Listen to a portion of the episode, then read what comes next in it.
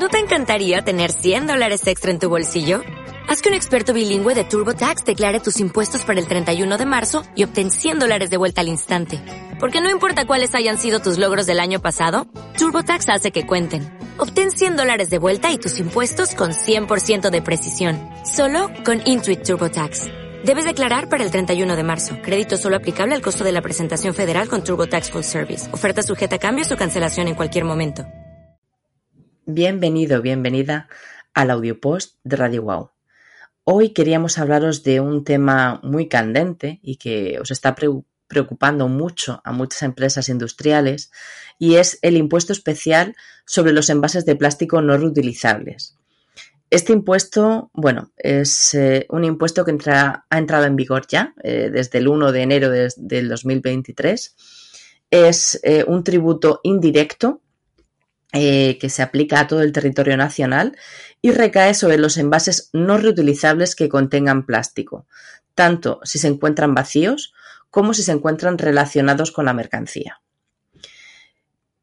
Este nuevo impuesto se encuentra enmarcado eh, dentro de la Ley de Residuos y Suelos Contaminados para una economía circular, eh, con el objetivo de prevenir la creación de residuos plásticos no reutilizables y así poder fomentar el reciclado de los residuos plásticos, contribuyendo a, toda la, economía circular, eh, que ahora mismo es eh, pues un, elemento clave dentro de la sostenibilidad eh, del planeta. Dentro de la descripción y en, el, y en el post os adjuntaremos el enlace a la ley completa para que podáis consultarla dentro del Boletín Oficial del Estado y además enlaces concretos a la agencia tributaria donde, bueno, pues podéis encontrar información mucho más detallada y además existe un apartadito de preguntas frecuentes que em, os pueden servir como, orientación, ¿no? De, por dónde eh, va este, este tema. Bien, ¿cómo afecta a las compras y a las importaciones este impuesto, el impuesto del plástico? Bien, el impuesto afecta directamente a la fabricación, importación y adquisición intracomunitaria de plásticos, tanto a los productos vacíos como a los que estuvieron conteniendo, protegiendo, manipulando, distribuyendo y presentando mercancías, lo que os he comentado anteriormente.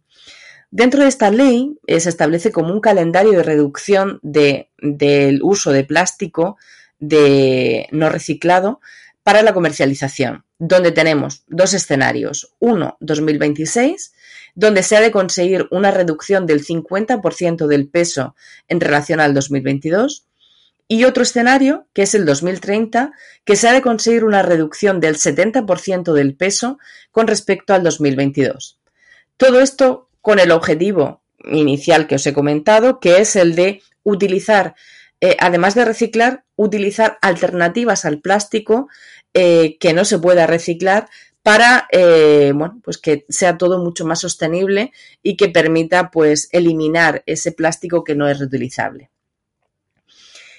Bien, ¿a qué sectores afecta el impuesto especial sobre el plástico no reutilizable?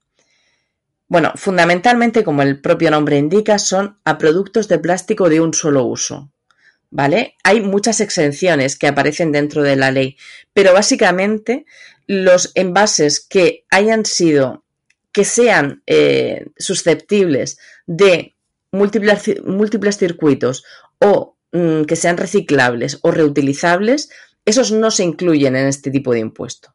Son todos aquellos en los que el plástico es de un solo uso. De manera que lo que se pretende es mm, trasladar también la responsabilidad al productor para, bueno, pues que toda la cadena de valor eh, se vea eh, repercutida por, esta, por este impuesto.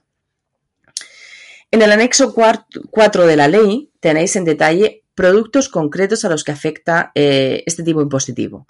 Pero para que tengáis un marco un poquito más amplio que el de mm, plástico de un solo uso, os comento.